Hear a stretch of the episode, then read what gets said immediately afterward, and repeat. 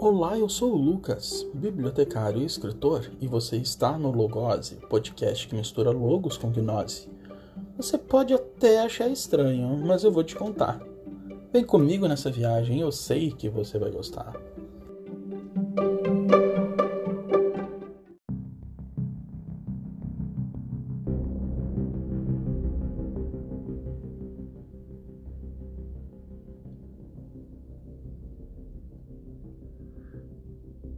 Sumérios contam que os Anunnaki são extraterrestres que vieram de um planeta gigantesco chamado Nibiru e que visitaram o planeta Terra por volta de 450 mil anos atrás. Alguns milênios mais tarde, os Anunnaki retornaram ao planeta Terra, desta vez com uma missão clara: extrair ouro da Terra e levar para o seu planeta natal, Nibiru, que tinha uma órbita em torno do Sol do Sistema Solar a cada 3.600 anos. Com uma série de situações e problemas acontecendo, o cientista Anunnaki Enki criou os seres humanos para fazer a extração do ouro e trabalhar para os Anunnaki. Quem conta essa história é Zechariah Sitchin, um cientista que chegou até a ser consultor da NASA.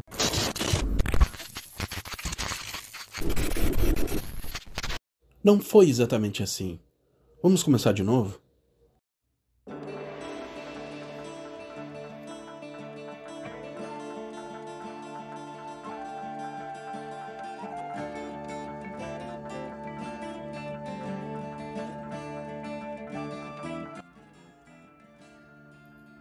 Seja bem-vindo ao episódio 24 do Logose. Tivemos este início de episódio um pouco diferente, porque essa narrativa é a narrativa de muitos vídeos de YouTube ou de muitos sites e blogs de internet que temos acesso quando pesquisamos a respeito dos Anunnaki. Este episódio trata sobre os Anunnaki, que é um assunto complexo, extremamente amplo e polêmico.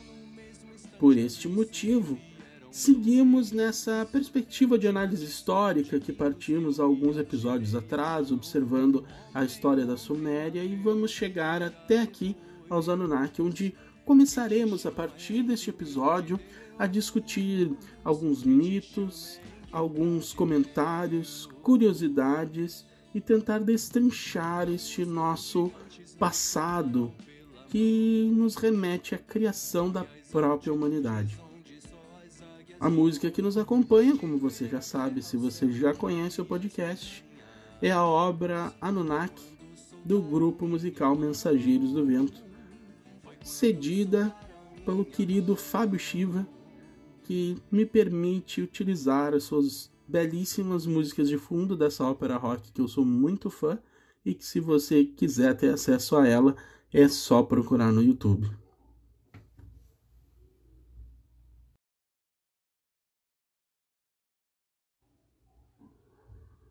Bom, inicialmente é preciso lembrar aqui que eu não quero de forma alguma ofender sua crença.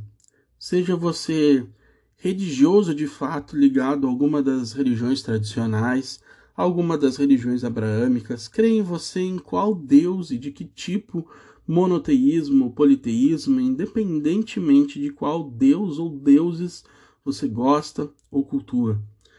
Esse podcast ele tem a intenção de refletir sempre, que isso nos traga autoconhecimento, autodesenvolvimento que nos permita abrir as portas da percepção, como dizia o poeta William Blake, e que não fiquemos restritos apenas a uma ou algumas análises de mundo que tenhamos optado por abraçar ao longo da nossa trajetória no planeta Terra. Dito isso, preciso dizer que talvez não agrade muito aqueles que são bastante crentes na teoria do astronauta antigo. Mas é preciso dizer que este início de episódio que desenhamos, ele é o início de muitos vídeos no YouTube. Muitos e muitos, incontáveis vídeos a respeito desse assunto. E eu preciso esclarecer aqui que a frase os sumérios contam que os Anunnakis são extraterrestres que vieram de um planeta e a frase prossegue, você já teve a oportunidade de ouvi-la no início, ela é uma frase enganosa, ela é uma frase falaciosa, ela é uma frase que apela para a autoridade que supostamente o termo sumérios possa trazer. É preciso dizer que os sumérios não contam não que os Anunnakis são extraterrestres. Aí nós já estamos incorrendo em um erro. Primeiro, esclareço que o que acabei de dizer, os Anunnakis, sendo Anunnaki um termo plural, que vamos ver mais à frente, é preciso dizer que os Anunnaki, então já sendo plural, jamais foram ditos pelos sumérios de que eles são extraterrestres. Os sumérios, sim, atribuíram a sua criação, a criação da humanidade, todo o conhecimento a que tiveram acesso, que permitiu o desenvolvimento da civilização humana na região entre os rios Tigre e Eufrates, sim, eles atribuíram de fato aos deuses, no plural, sendo esses deuses chamados Anunnaki, como uma classe de deuses. Entretanto, os sumérios jamais disseram que os Anunnaki são extraterrestres. Também não disseram que vieram de um planeta gigantesco chamado Nibiru. Isso porque os sumérios não disseram que vieram de um planeta chamado Nibiru. Entretanto, mais uma vez, é preciso dizer que sim, os sumérios disseram que os Anunnaki que os criaram vieram de Nibiru. Mas o que é Nibiru? Bom, eu não vou responder para você. E se você quiser, você pode procurar. Se você digitar Nibiru no Google, bom, você vai encontrar toda espécie de conteúdo produzido de toda e qualquer forma. Você vai encontrar os, os chamados debunkers, que são aqueles que querem derrubar a teoria de Zecharia Sitchin, dizendo que Nibiru não é um planeta, ou dizendo que a órbita de Nibiru foi calculada errado, ou que o tamanho de Nibiru não é aquele que dizem ser. Enfim, eu poderia pensar que talvez Nibiru possa ser uma outra dimensão, talvez seja um outro local no espaço-tempo, Talvez se nós vivemos nesse universo como uma dimensão holográfica, ou se for uma simulação computacional, poderíamos dizer que Nibiru é o planeta, é, é, o planeta não, desculpe, veja como a nossa mente fica viciada nesses termos, mas Nibiru talvez fosse a máquina principal, fosse nossa grande CPD, o nosso servidor, digamos assim. Nibiru pode ser qualquer coisa, é isso que eu quero dizer aqui que sim, os sumérios disseram que os Anunnaki vieram de Nibiru, mas eles não disseram que Nibiru é um planeta. É preciso desfazer essas certas confusões apelativas. Claro que Zecaria Sitchin, ou Zechariah Sitchin, como alguns dizem, ou Zechariah Sitchin, ele sim afirma em sua teoria muitas dessas coisas que dissemos aqui no início, mas uh, é a teoria de Sitchin. Nós não podemos nos apoiar na teoria de Sitchin para afirmar que os sumérios contaram algo que não contaram. Nós ten, tenhamos talvez sim que dar o crédito a Sitchin, dizendo que, segundo Sitchin, aconteceu tal coisa. E ainda assim, eu diria que tal, talvez as pessoas que dizem isso não estejam informadas de que Sitchin escreveu uma série de livros é que chamou As Crônicas da Terra, ou The Earth Chronicles, em inglês. E nessa série de livros, Sitchin atua realmente como um pesquisador. Vamos abrir uma ressalva aqui. Sitchin talvez pudesse ser dito cientista por ter frequentado a academia por algum tempo. Mas Sitchin não era um cientista de fato. Sitchin era um economista. Ele passou realmente pela universidade, mas ele estudou economia. E Sitchin também, ao que parece, foi consultor da NASA por algum tempo, mas foi por outras questões. E não podemos afirmar aqui dessa forma falaciosa, então, de que Sitchin foi um consultor da NASA e de que essa é a nossa verdadeira história. Feita essa ressalva, é necessário retornar para dizer que Sitchin escreve de forma bastante científica. Teve contato com os seus livros de pesquisa, com a série de livros As Crônicas da Terra, sabe que o primeiro livro, que se chama O Décimo Segundo Planeta, graças à editora que solicitou que Sitchin trocasse o título do seu livro, que originalmente se chamava Os Nephilim, sabe que esse livro ele traça um estudo através dos símbolos de toda a cultura suméria, através de, de pinturas, e Sitchin então ensaia ali uma espécie de teoria, ele cita mitos, ele estuda e analisa esses mitos. É isso que Sitchin faz. O primeiro livro, então, da série é o 12 Planeta, o segundo é Uma Escada para o Céu, a, a Starway to Heaven, que é inclusive uma música famosíssima do grupo musical Led Zeppelin. Saudamos o bom e velho rock and roll para quem gosta, assim como eu. Então, Sitchin escreveu sim, de forma bastante científica, digamos assim, os seus livros. E depois de tendo produzido toda essa obra, diante dessas cerca de 30 a 40 mil tabletes de argila que foram encontrados lá na biblioteca de Nínive, que teria pertencido ao rei Assurbanipal II em 1849, como vimos no episódio anterior sobre a Suméria e os feitos sumérios, sabemos que a Suméria foi a primeira civilização da humanidade e que esses tabletes de argila foram encontrados nessa biblioteca e que Sitchin teve contato com esses idiomas quando estudou. Então Sitchin era capaz de ler esses tabletes de argila diretamente na escrita cuneiforme suméria. E ele não precisava, como eu ou outras pessoas necessitam, das traduções, então, das pessoas, de lexicógrafos, de especialistas na área que possam traduzir esses textos e disponibilizar eles na internet. Então, anos mais tarde das suas publicações, e a primeira publicação de Sitchin, já referida aqui, o 12 Planeta, foi escrito após 30, mais de 30 anos de pesquisa. Depois dessa série de livros, Sitchin lança o livro Perdido de Enki. E esse livro é uma obra ficcional aonde Sitchin imagina esses pontos de interrogação em toda a história e preenche esses pontos de interrogação com várias narrativas a respeito da história dos Anunnaki e dos seres humanos. E é justamente essa obra, o livro Perdido de Enki, o ponto de partida para tantas obras correlatas que encontramos por aí.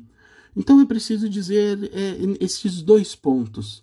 Primeiro, há chamadas muito sensacionalistas a respeito da teoria Anunnaki. E do meu ponto de vista, essas chamadas sensacionalistas acabam não por prestar um serviço, mas ao contrário, prestar, prestar um desserviço, porque façam que aquelas pessoas que talvez pudessem pensar a esse respeito sejam tão críticas que não queiram olhar para algo com um título assim tão sensacionalista. Por outro lado, também destaco aqui que os livros de Sitchin foram escritos com muito cuidado e é o material de um pesquisador, não de um pesquisador acadêmico do assunto, mas é um trabalho de um pesquisador que se dedicou a observar símbolos, que tinha muito mais conhecimento do que eu tenho de símbolos ou da própria escrita cuneiforme e que foi possível a ele ler estes originais. A questão aqui é realmente o sensacionalismo que acaba impedindo com que muitas pessoas possam imaginar que um programa como Alienígenas do Passado, por exemplo, que é tido muitas vezes como pejorativo, talvez pudesse trazer algum tipo de verdade, um ponto de interrogação um ponto de partida onde pudéssemos refletir a nossa história. E neste sentido também preciso dizer que o termo Anunnaki significa para alguns a descendência de Anu. Anu é o deus supremo acádio. A cultura acádia é a cultura que sucedeu os sumérios, ainda na região babilônica e mesopotâmica, então os termos se confundem muito. Vou dar o exemplo do deus Enki. O deus Enki tem a sua nomenclatura Enki também na Acádia. Na Suméria ele se chamava o deus Ea, ou Ea. Não vem ao caso qual a nomenclatura correta, a terminologia correta, porque tratamos do mesmo Deus sob diferentes nomes e por povos que habitaram a mesma região. Então, de alguma forma ou de outra, eles são o mesmo. Então, o sumério An e o acádio Anu também são o mesmo. Anunnaki são os filhos da geração de Anu onde Anu era então esse Deus supremo, era o Deus supremo que estava nos céus, que era representado pictograficamente por uma estrela. Quem nos esclarece estes pontos é George Smith, que era um investigador sério e acadêmico do assunto. Vou trazer dados a respeito dele no próximo episódio, e vamos ler um pequeno trecho da sua obra que foi publicada antes de Zacarias Sitchin, para alguns de seus críticos saberem, para alguns dos críticos de Zacarias Sitchin, saberem que não foi Sitchin que inventou o termo Anunnaki, embora tenha sido Sitchin que popularizou esse termo, inclusive através de Sitchin é que conheci a teoria Anunnaki e pude estudar a partir de então vários textos sumérios, vários livros a respeito da Suméria, encontrar alguns sites como a ETCSL, que é a Electronic Corpus Textual of Sumerian Literature, que é o corpus textual da literatura suméria, e que foi traduzido por lexicógrafos de Oxford. Foi um projeto desenvolvido pela Universidade de Oxford que traduziu algumas das tabletas sumérias. Infelizmente, é um material muito pequeno, mas há ali já um bom manancial de pesquisa. Eu mesmo li esses textos em inglês. Pude presenciar diversas coisas que realmente nos colocam a pulga atrás da orelha e foram essas coisas que me motivaram a escrever a obra Deus o Pai, o Anunnaki, aqueles que do céu vieram, que será publicada nos próximos meses. Se você se interessa por esse assunto, fique por aqui, me acompanhe nos próximos episódios e fique de olho no livro. Vou avisar por aqui quando sair, porque se você se interessa por esse assunto, eu tenho certeza que você vai se interessar e vai gostar do material que eu pretendo produzir aqui para o podcast e que também vou divulgar através do livro. Continuaremos esse assunto nos próximos episódios. Vamos parar por aqui porque a intenção não é e jamais seria encerrar o assunto neste episódio. E também não poderia ser diferente, não teríamos profundidade se fizéssemos tudo isso de maneira muito rápida. Em episódios futuros, vamos analisar mitos, vamos conversar a respeito de falácias e de sensacionalismos a esse respeito, e trazer sempre um olhar crítico e não tão crédulo, mas ao mesmo tempo um olhar que desafie o mainstream, no sentido de desafiar aquilo que está posto no que tange as nossas crenças e a nossa fé, sem medo de abalar qualquer das estruturas fundantes do nosso pensamento mais intuitivo mas explorando aquilo que a nossa racionalidade consegue enxergar dentro da nossa fé. Até o próximo episódio.